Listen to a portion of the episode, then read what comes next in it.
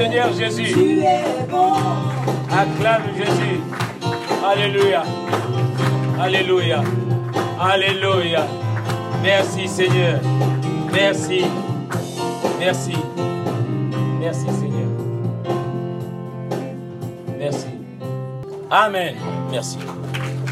Merci. On peut s'asseoir. Merci. Nous avons écouté la, euh, la parole de Dieu au sujet de l'église de Laodicée. Ça fait la deuxième fois que le Seigneur nous interpelle, comme si nous étions l'église de Laodicée. La deuxième fois, la première fois, pendant que les enfants sont en train de partir à l'école du dimanche. Merci Seigneur. Merci. Leur rentrée a eu lieu. Les monitrices et, les- et s'activent. Merci Seigneur. Alors, ce matin, nous allons euh, continuer euh, ce que le docteur a commencé. C'est vrai, être l'église de Laodicée, il y a beaucoup d'avertissements. Parce que nous sommes froids. Nous sommes tièdes. Ce que Dieu veut, normalement, c'est que nous soyons chauds. Dieu n'aime pas la tiédeur. Mais ce matin, j'ai un message qui va dans le même sens. J'aime bien cette prédication que je vais, euh, que le Seigneur a mis dans mon cœur. Je prêche ça une fois par an. Quand je prêche ce message-là, on me dit Oh, pasteur, euh, ça c'est élémentaire, ça. Ce que tu prêches là, c'est élémentaire. Nous voulons des grandes choses. Amen. Le message de ce matin, que j'ai l'habitude de prêcher, je vais prêcher sur les dégâts du péché. J'aime beaucoup ce message-là. Les dégâts du péché. Mon frère, ma soeur, si toi tu veux pas que je prêche sur ça, le docteur a dit, beaucoup d'entre nous seront surpris. Qu'est-ce qui va nous empêcher de rentrer dans le royaume de Dieu? C'est le péché qui va nous empêcher de rentrer dans le royaume de Dieu. Est-ce que depuis que nous prêchons sur le péché, on ne pêche plus? Docteur, est-ce que depuis que nous prêchons sur le péché, notre, église ne pêche plus Pasteur Daniel, depuis que tu prêches sur le péché, tu ne pêches plus. Pasteur. Est-ce que depuis que je pêche sur le péché, je ne pêche pas Maintenant, toi, mon frère, ma soeur, tu veux des grandes choses. Depuis que nous prêchons le péché, est-ce que tu as arrêté le péché? Le docteur nous a dit, ce que Dieu veut, c'est que nous ressemblons à Christ. Mais comment nous allons ressembler à Christ? Christ n'a pas de péché. Nous voulons des grandes choses. Or, nous voulons être à l'image de Christ. Pour que le jour où Christ viendra chercher l'Église, que nous soyons parmi ceux qui seront enlevés. Ce qui compte, ce n'est pas euh, que je prêche sur la, prédication d'avoir beaucoup d'argent. C'est bien. Tu auras peut-être beaucoup d'argent. Ce qui compte, c'est que je ne prêche pas forcément sur comment être la tête et non la queue. Mais si tu es la tête et que toi tu continues à pécher, comment voulez-vous que tu ressembles à Christ? Amen. Le Seigneur nous a dit que nous devons rentrer dans une dimension de sanctification. avant cela, il a dit que nous devons rentrer dans une dimension de repentance. Nous devons nous repentir. Se repentir, ça veut dire que nous étions loin de Dieu. Et maintenant, nous voulons chercher à nous approcher de Dieu. Le docteur a parlé de ces, de ces péchés que nous avons l'habitude de, non de, oui, des fruits que nous devons avoir. La patience, la bienveillance, la bonté, la bénignité. Mais nous avons encore des péchés mignons que nous continuons à garder. Les dégâts du péché. Le jour où tu ne pécheras plus, viens me dire, pasteur, ne pêche plus sur les dégâts du péché, puisque moi, je ne pêche plus. J'ai dit, pasteur Daniel, tu ne pêches plus. Et même le jour où je ne pêcherai plus, total, totalement, je vais continuer à prêcher sur le péché. Vous savez, quand je prêche sur le péché, je ne prêche pas forcément sur toi seul. Je me prêche aussi moi-même. Les pasteurs qui disent vous, ils sont sans péché. La Bible dit que si quelqu'un dit qu'il ne pêche plus, il fait Dieu menteur. Mais il y a aussi, la Bible dit que si lui, il est euh, sans péché, toi et moi, nous devons aussi devenir comme lui. Amen.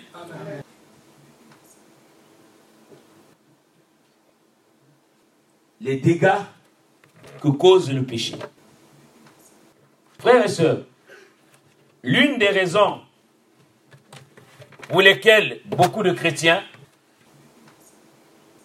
commettent le péché avec une fréquence quelquefois alarmante, le même péché. Ils commettent le même péché de façon répétée. Et c'est que leurs yeux n'ont jamais été ouverts pour voir le mal que le péché fait. Quand tu commets le péché, le péché fait quoi? Beaucoup de chrétiens commettent le même péché aujourd'hui, demain, après-demain, le lendemain, le sous-lendemain, il se répand, il demande pardon. Le surlendemain, il revient sur le même péché, il demande pardon. Après-demain, il vient sur le même péché, il demande pardon. Tout le temps. C'est que les yeux de la chair leur amènent à commettre le péché, mais les yeux de l'esprit ne sont pas encore ouverts pour voir les dégâts que le péché cause dans la vie de beaucoup d'hommes et de femmes, de notre entourage, de ta vie personnelle et surtout, surtout, les dégâts que le péché cause dans la vie de Dieu. Frères et sœurs, quand tu commets un péché, la première personne qui est concernée par le péché, c'est Dieu. Quand un chrétien commet un péché, tu insultes quelqu'un. La personne qui est blessée par ce péché, par ton insulte, c'est Dieu. Je, vais, je suis en train de parler des dégâts du péché. Vous savez pourquoi c'est Dieu qui souffre le premier? Nous sommes peut-être 8 milliards de personnes sur la terre. Admettons que sur les 8 milliards, nous avons tous péché. Vous savez que quand tu commets le péché, c'est un coup de couteau, un coup de poignard, le couteau dans le cœur de Dieu. Amen. Amen. Quand tu insultes quelqu'un, tu mets un coup de couteau d'abord dans le cœur de Dieu. Quand tu commets l'adultère, c'est un coup de couteau que tu, tu mets dans le cœur de Dieu d'abord. Quand tu commets le péché du mensonge, la personne qui va souffrir en premier, c'est que tu mets un coup de couteau dans le cœur de Dieu d'abord. La personne qui souffre, qui souffre en premier, c'est d'abord le, Seigneur. C'est Jésus qui souffre en premier. Tous les coups de couteau que nous avons commis il y a mille, ans, ou deux mille ans, c'est dans le cœur, c'est un coup de poignard, un coup de couteau dans le cœur de, Jésus. Si on dit que Jésus est venu porter nos péchés, il porte comment? C'est chaque fois que tu commets le péché de l'impunicité avec quelqu'un, alors que tu n'es pas marié, c'est que tu mets un coup de couteau dans le cœur de Dieu. Et c'est le manque de connaissance des dégâts que cause le péché dans la vie de quelqu'un. C'est ce manque de connaissance-là qui fait que les chrétiens sont inconscients. Ils sont inconscients, ils le font parce qu'ils n'ont pas reçu la révélation de la puissance du péché dans la vie de quelqu'un. Amen. Une autre raison pour laquelle le péché est commis si, de façon délibérée et avec une telle impunité est que la plupart des croyants, des chrétiens, ne voudraient pas confronter les dangers que le péché leur cause dans chaque domaine de leur vie. Il y a le péché. Quand tu le commets, Dieu souffre en premier. Deuxièmement, c'est que quand tu commets le péché, toi-même, tu n'échapperas pas à ce péché-là, aux conséquences que cause ce péché. Mais pourquoi l'Église n'est plus puissante? C'est parce qu'il n'y a pas la crainte de Dieu. C'est à cause du péché que l'Église n'est pas puissante. Amen. Nous cherchons la puissance de l'Église. Bon, admettons que tous ici, personne ne pêche. Mais si personne ne pêche dans notre église, le monde entier sera au courant. Vous savez pourquoi? Parce que les malades viendront ici. Les aveugles verront. Les sourds entendront. Les muets parleront. On parlera. C'est-à-dire qu'on ne serait pas ici. On sera peut-être dans, dans 100 églises. Ou dans une, un lieu vraiment où les, où les gens viendraient. Vous savez pourquoi? Quand vous péchez, quand nous péchons, le péché bloque Dieu. La Bible dit non, la main de l'éternel n'est pas courte pour sauver, ni son oreille trop pour entendre. Ce sont vos péchés qui vous cachent sa face et l'empêchent de vous écouter. Ce sont des crimes contre Dieu. La main de Dieu n'est pas courte. Ce sont nos péchés. À quand euh, Josué avait envoyé pour, pour aller, euh, euh, pour, pour, aller espionner la ville. Acon est parti? On lui a dit, quand vous allez en ville, vous n'allez rien prendre là où vous êtes parti. Vous ne prendrez rien. Mais Acon est parti? Il est allé prendre ce qui est interdit. Il est allé prendre quelque chose qui était interdit. C'est que les Philistins était en train, Amalek était en train de, de, combattre contre Israël. Israël était bloqué, était dans la défaite parce que quelqu'un d'entre eux avait péché. Une seule personne a péché et beaucoup était dans l'angoisse. Une seule personne a péché et Israël était en défaite. Quand Josué a commencé à jeûner, à prier, Dieu a dit à, Josué, ce n'est pas la peine de jeûner, ce n'est pas la peine de prier. Il y a de l'interdit au milieu de vous. Le péché, c'est de l'interdit. Quand une seule personne pêche dans l'église, il bloque l'église. Une seule personne. Quand dans l'église, une seule personne a péché, l'église entière est bloquée. À quand a péché, Israël était bloqué. À quand a péché, Israël était dans la défaite. Dieu a dit, ne, ne jeûne pas. Parce que vous, vous êtes dans l'interdit. Vous ne pouvez pas gagner vos ennemis. Alléluia. Donc, les dégâts du péché, non seulement Dieu souffre, mais les conséquences du péché pour ta propre vie et pour la vie de ton entourage et des autres, il y a des dégâts. Amen. Quand nous commettons le péché, c'est comme quand tu es malade, tu vas voir un médecin, tu dis je suis malade, j'ai la toux. Le médecin va faire le diagnostic, il va prescrire l'ordonnance pour que tu guérisses. Amen. Le remède que Dieu a donné pour que nous guérissions. Ça s'appelle la repentance. Le seul médicament que Dieu a prescrit pour que nous soyons guéris de la puissance du péché, c'est la repentance. Et il y a deux façons de se repentir. Il y a la repentance superficielle. Superficielle, ça veut dire que tu fais plaisir au pasteur, tu fais plaisir aux autres, tu te réponds quand même, mais demain tu reviens sur ton péché. Mais la vraie repentance, ce n'est pas ça ce que demande. Ça, c'est une repentance falsifiée, une repentance euh, superficielle. Ce que Dieu veut, c'est que tu exerces la vraie repentance.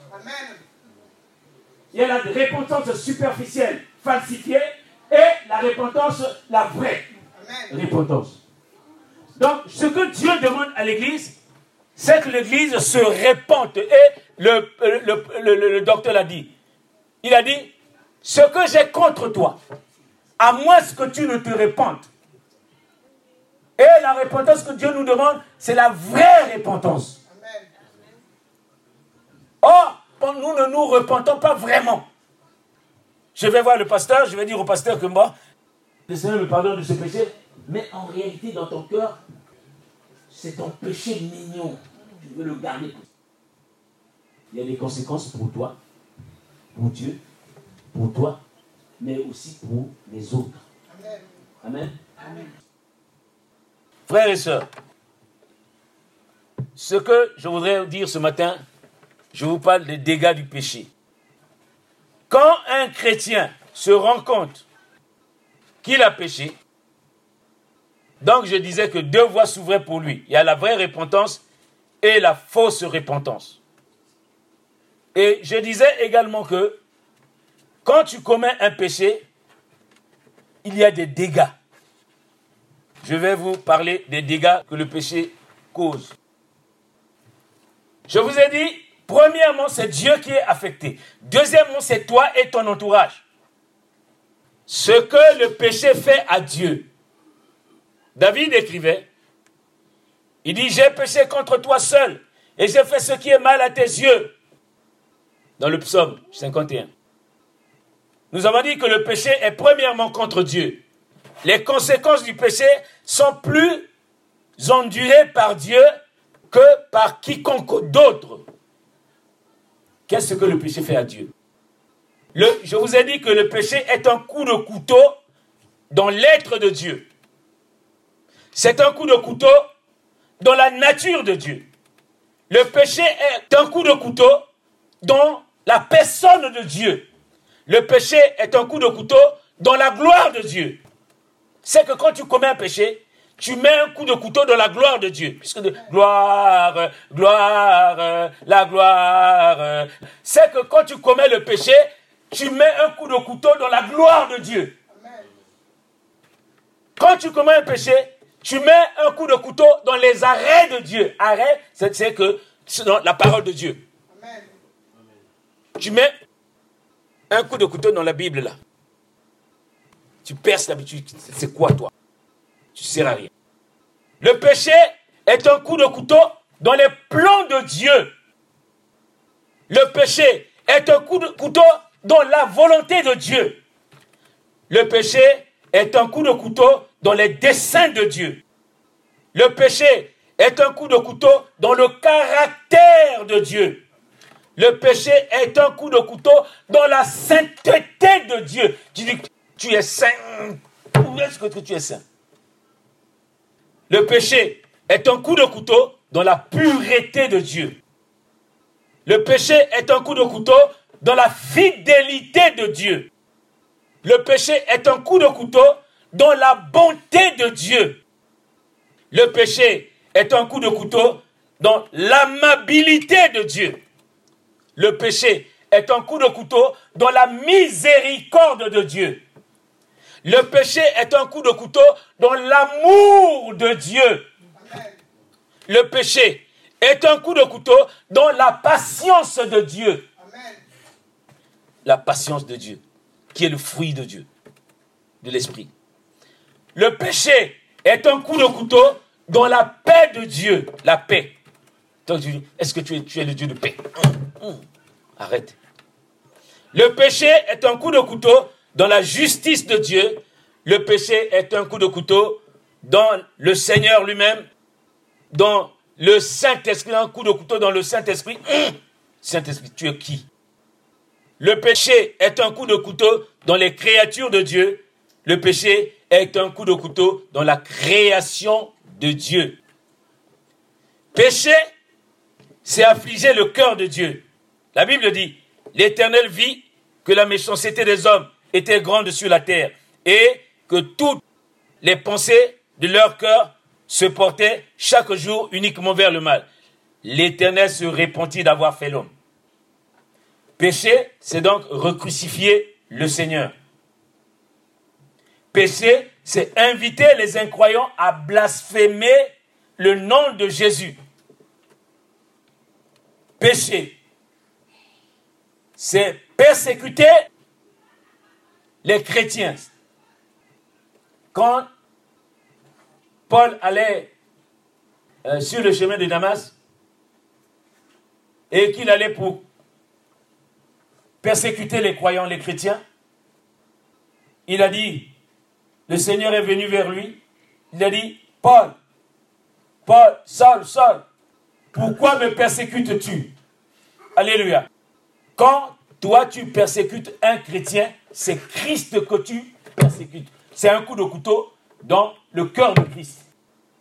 Amen. Péché, c'est persécuter aussi.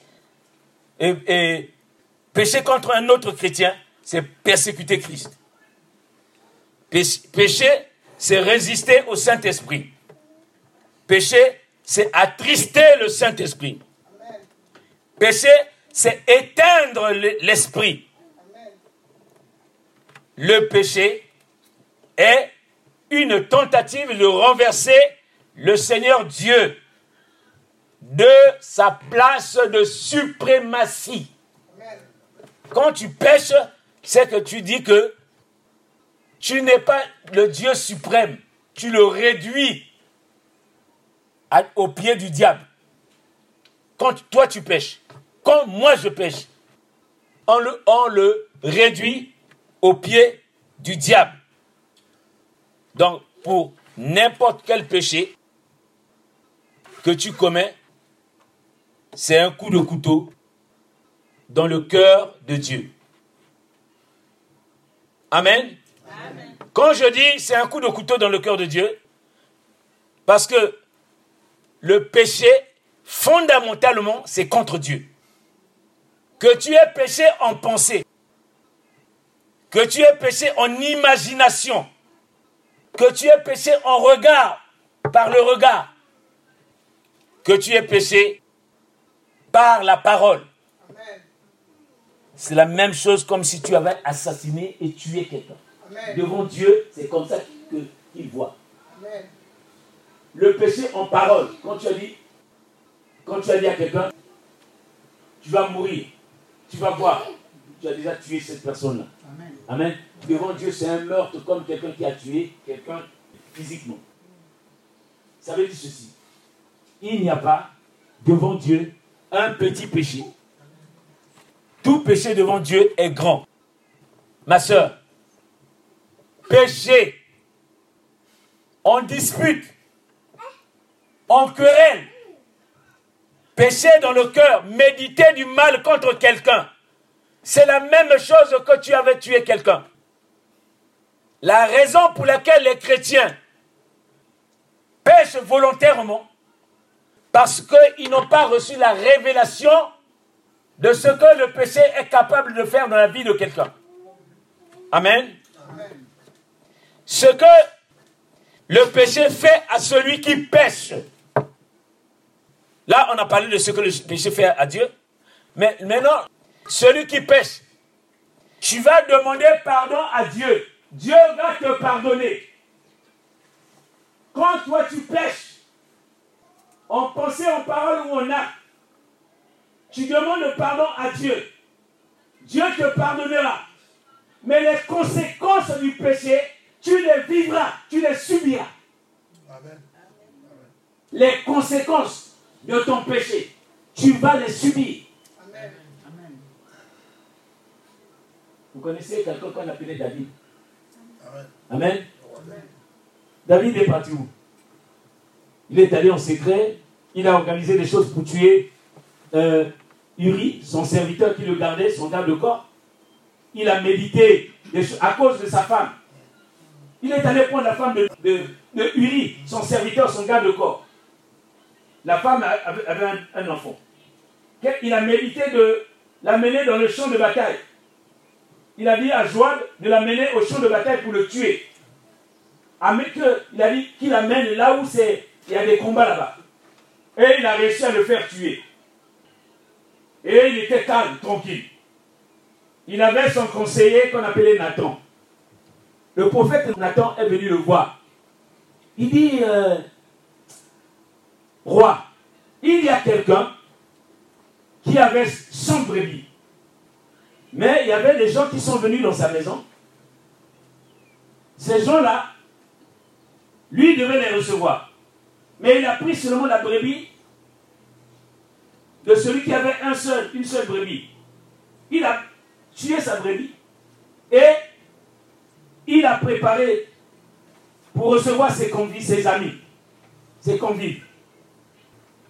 Le prophète Nathan, en disant ça, lui dit, David, qui, fait ce genre de choses? Mais lui, il n'a qu'une seule brebis, il a tué cette brebis pour recevoir les gens qui sont venus chez lui à la maison. Et celui qui a son brebis, au lieu de donner des brebis, il dit, la personne qui a fait ça doit mourir. Nathan, le prophète, lui dit, cette personne doit mourir. Il dit oui, cette personne doit mourir. Tant que je suis roi, il va mourir. Nathan dit, le prophète dit, cette personne qui doit mourir, c'est toi. Toi, tu vas mourir. Toi, tu mourras. Tu sais pourquoi tu vas mourir? Dis-nous, pourquoi je dois mourir? Pourquoi je dois mourir? Cette personne a mal fait. Non, mon roi. Cette personne qui doit mourir, c'est toi. Ainsi parle le Seigneur l'Éternel. Dieu me dit de te dire, tu es devenu roi. Moi, je t'ai pris là-bas et je t'ai amené ici à Jérusalem.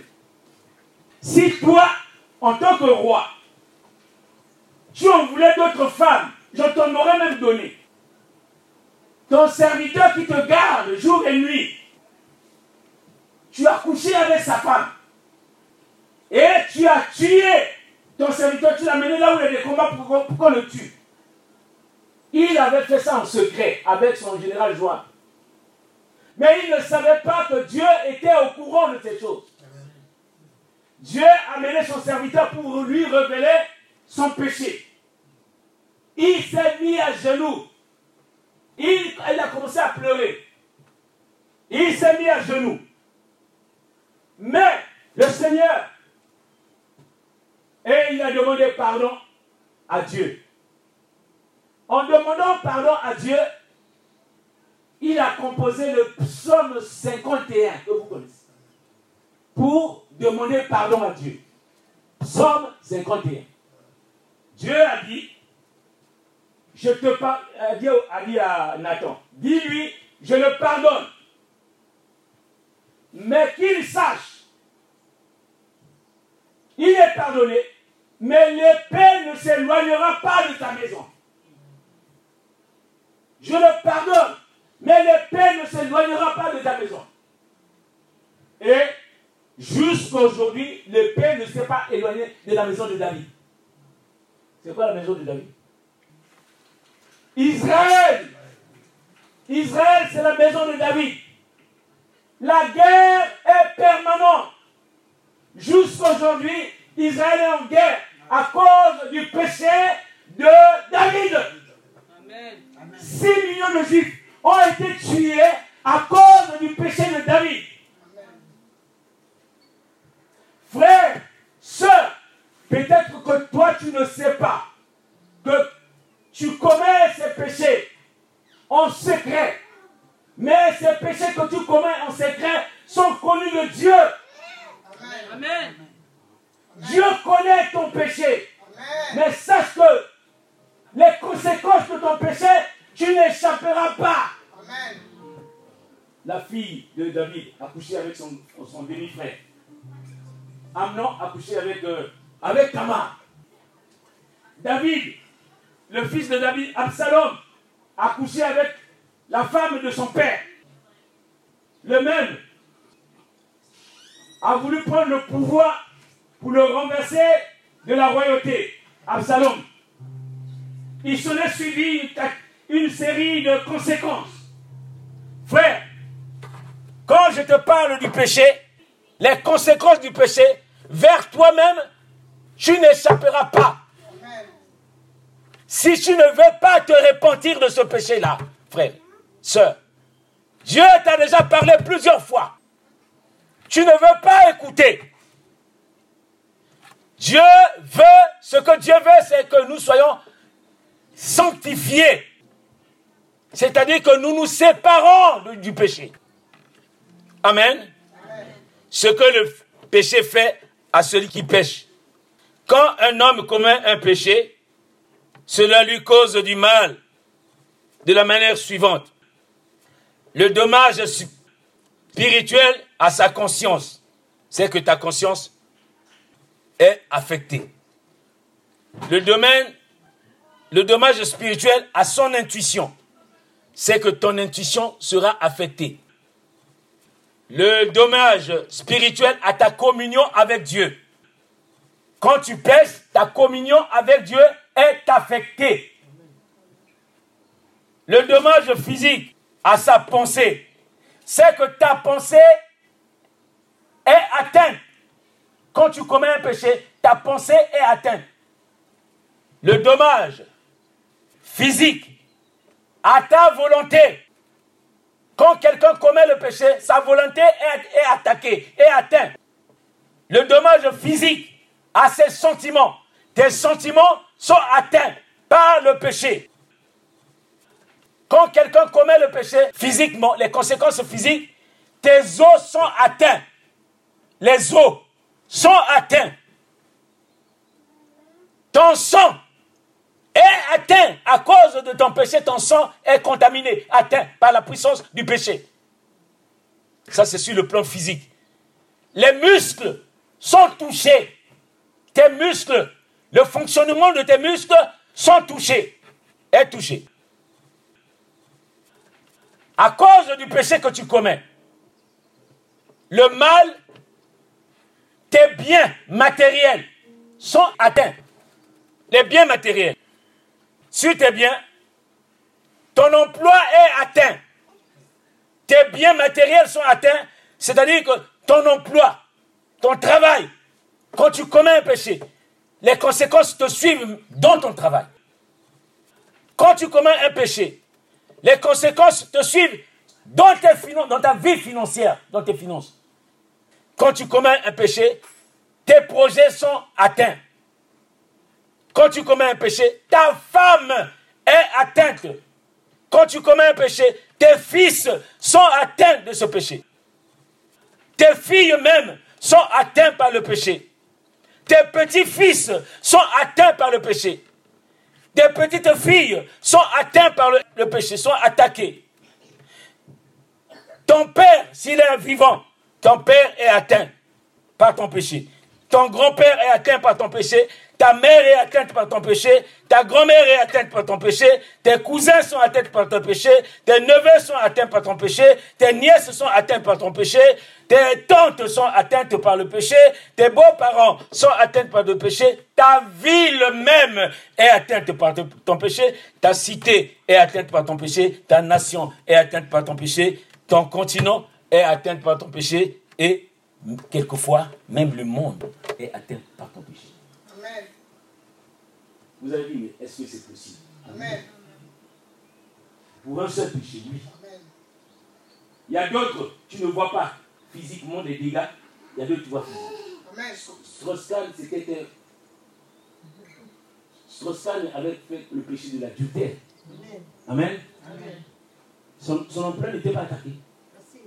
Et il occupe toujours son, son emploi aujourd'hui. La ville de New York où il était n'était pas vraiment touchée. Amen. La ville de New York, est-ce que le monde entier n'était pas touché par ce virus? Amen. Amen. Lui qui devait être dans les sondages, il était le- en, mo- en bonne position en France pour être président de la République. Est-ce que son emploi n'était pas attaqué? Et ça, euh, euh, euh, Ses projets n'étaient pas attaqués? Amen. Ses projets étaient attaqués. Amen. Est-ce que sa femme n'était pas attaquée? Amen. Et ils sont encore aujourd'hui là Non. Ses amis, ils sont encore avec lui. Même, même son entourage est, attaqué. Aujourd'hui, si tu t'appelles mademoiselle euh, ah, c'est le père, c'est la fille de... Ah. Frères et sœurs, ce que je vous dis est vrai. Amen. Parce que tu ne connais pas, tu n'as pas encore reçu la révélation sur la puissance que le péché est, est- est capable de détruire ton entourage. Amen. Ta mère est attaquée, ton père est attaqué, ta grand-mère, ta belle-mère, ils sont tous atta- attaqués Amen. à cause de ton péché.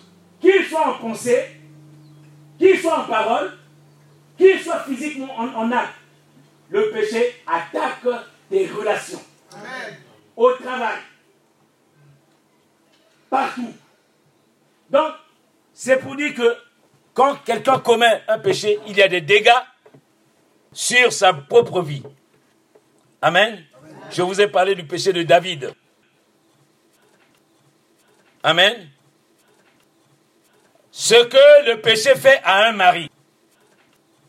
Un mari. Si un mari pêche, il souffrira pour son propre péché. Mais ce n'est pas tout. Il y aura de l'amertume dans le cœur de qui Il y aura de l'amertume dans le cœur de sa femme. Il y aura des plaintes dans le cœur de sa femme. Il y aura le mépris dans le cœur de sa femme. Il y aura le manque de respect dans le cœur de sa femme. Il y aura des jalousies dans le cœur de sa femme. Il y aura de la désobéissance dans le cœur de sa femme. Il y aura la colère dans le cœur de sa femme. Il y aura l'orgueil dans le cœur de sa femme. Il y aura la rébellion dans le cœur de sa femme. Frères et sœurs, commis par la femme contre le mari, quand la femme commet un péché contre le mari, c'est qu'il expose le mari au diable. Quand une femme commet l'adultère, par exemple, contre avec quelqu'un d'autre, tu exposes ton mari au diable. Amen. Tu dis, je t'expose. Fais quelque chose contre lui. Venge-moi, punis-le. Punis-le. Pour moi. J'aimerais faire quelque chose, mais je suis incapable. Mais toi, fais quelque chose. La vérité, comme je vous ai dit, que je sais que chaque péché en pensée, en motif, en parole, en acte, justifié ou non justifié, est une prière adressée au diable et cela ouvre intérêt d'action. Le diable pourtant pourrait alors, quand tu commets un péché, chaque péché que nous commettons, c'est une prière au diable. C'est une invitation au diable dans sa vie. Au lieu que ce soit le Saint-Esprit qui vienne s'asseoir en toi, tu fais asseoir le diable dans ta vie. Amen. Les dégâts du péché. Donc, le, quand une femme commet le péché contre son mari, il le pousse son mari à rétrograder. Il bloque, elle bloque la croissance spirituelle de son mari. Elle bloque son ministère, s'il est pasteur ou docteur ou évangéliste. Il pousse les gens à se rebeller contre son mari. Il pousse les gens, euh, il pousse, pardon, à attaquer la santé de son mari. Il pousse à attaquer le travail de son mari. Il pousse à attaquer les finances de son mari. Il pousse, elle pousse à être victime d'un accident. Quand tu sais que ta femme ou ton mari a fait cela, quand tu conduis, quelquefois tu as envie de faire un accident, accident. Ça vient comme ça, le désir vient. Frères et sœurs, le péché, les dégâts du péché sont vraiment, vraiment, vraiment, vraiment nocifs. Donc, tu pousses, quand une femme commet l'adultère, c'est il pousse à attaquer les finances de son mari. Il le pousse à être victime d'un accident. Il le pousse à arriver euh, à, être attiré par une autre femme. Il pousse de lui faire perdre sa capacité de vigueur, la capacité même de diriger, s'il était vraiment quelqu'un de haut rang. Il le pousse, ça le pousse à faire toute autre chose contre lui. Et ça pousse un homme, en faisant ça, quand une femme fait ça, il pousse à tuer son mari par le suicide. Amen. Ce que le péché fait à une épouse. Si une épouse pêche, elle souffrira pour ses péchés. Cependant, parce qu'elle est mariée, elle souffrira aussi à cause des péchés de son mari, des péchés commis contre elle et des péchés commis contre Dieu. Chaque péché que commet un homme affecte sa femme à court ou à long terme. Ce n'est pas forcément l'adultère. Amen. Amen. Chaque péché que tu commets, puisque vous savez que quand tu es lié à un homme, vous êtes spirituellement lié devant Dieu. Amen. Spirituellement lié devant Dieu. À partir de ce moment-là, cette alliance-là, par les liens sacrés du mariage, vous êtes liés. Maintenant, les péchés que tu commets affectent l'un et affectent l'autre. Forcément. Amen. Que tu sois parti aux États-Unis et que tu sois parti en Afrique. Le péché, ce lien-là, a une directe conséquence sur la vie de ton mari et sur la vie de ta femme. Donc, le péché, si, euh, si le mari a commis un péché, la femme en souffrira. Le péché d'un homme pourrait causer à sa femme les choses suivantes. Une tension artérielle élevée. C'est vrai? Des maladies vénériennes. Un avortement. Des ulcères.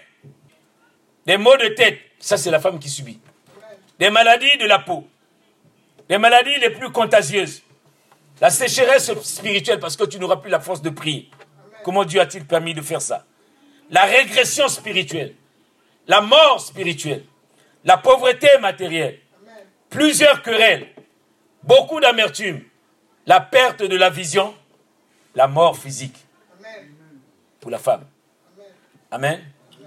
Frères et sœurs, je suis en train de vous parler des dégâts du péché. Quand tu commets un péché, ne sois pas fier et ne pense pas que tu demanderas pardon à Dieu, Dieu te pardonnera.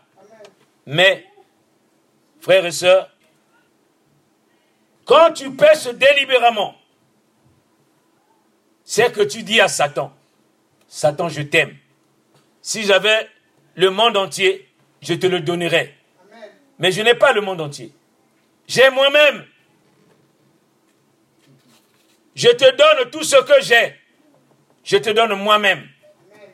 Deuxièmement, si tu pêches délibérément, tu dis, Satan, je t'aime.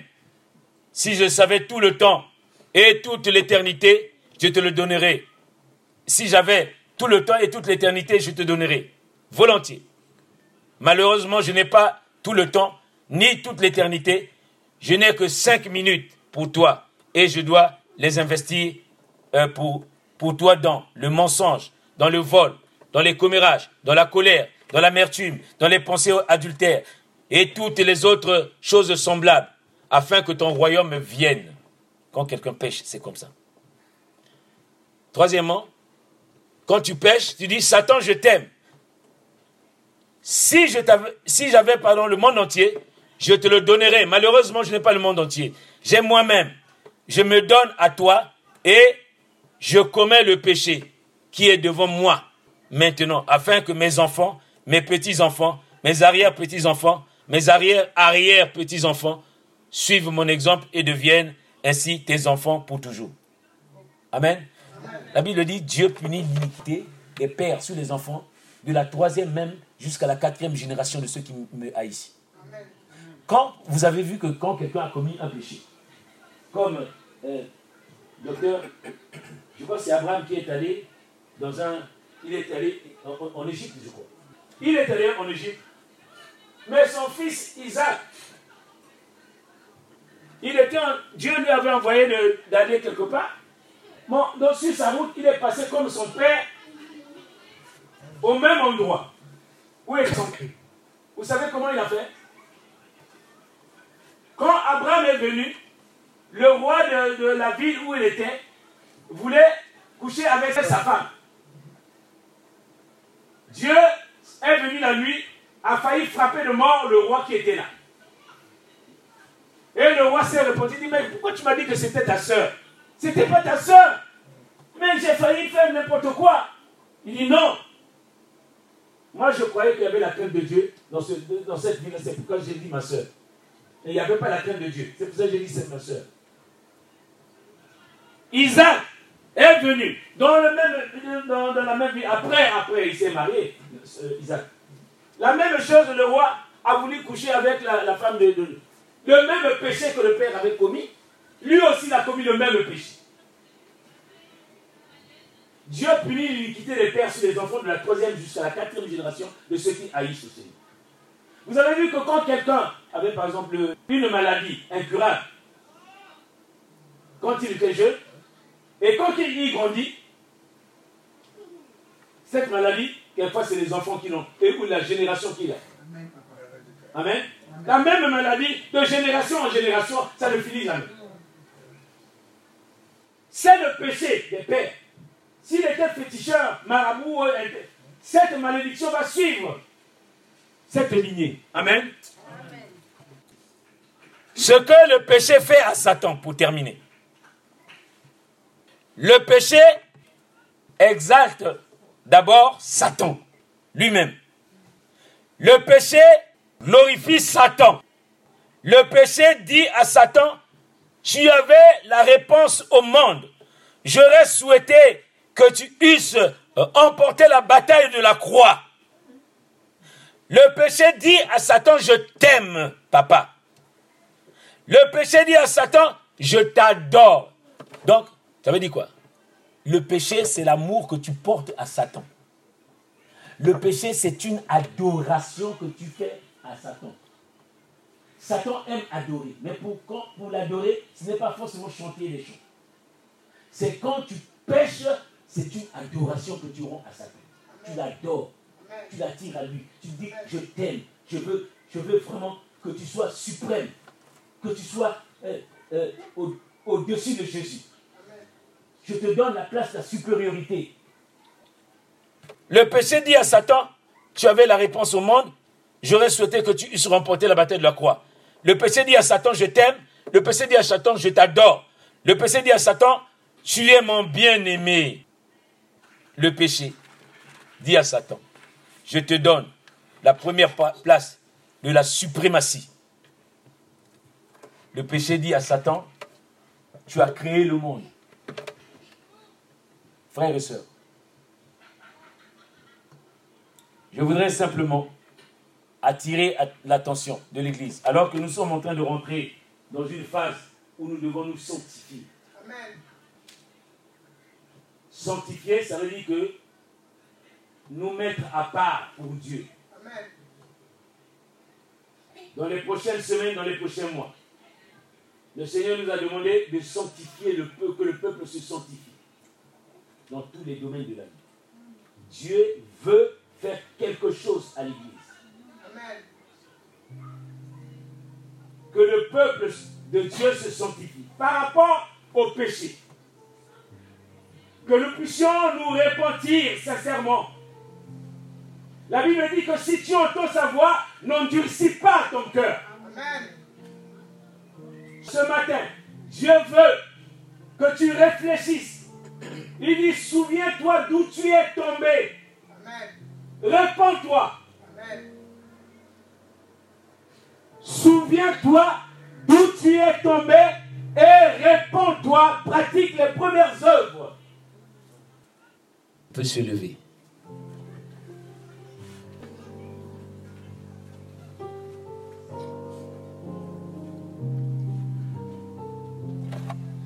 Nous allons faire un travail, frères et sœurs. Tout au long de cette semaine, nous devons nous repentir. Nous devons corriger.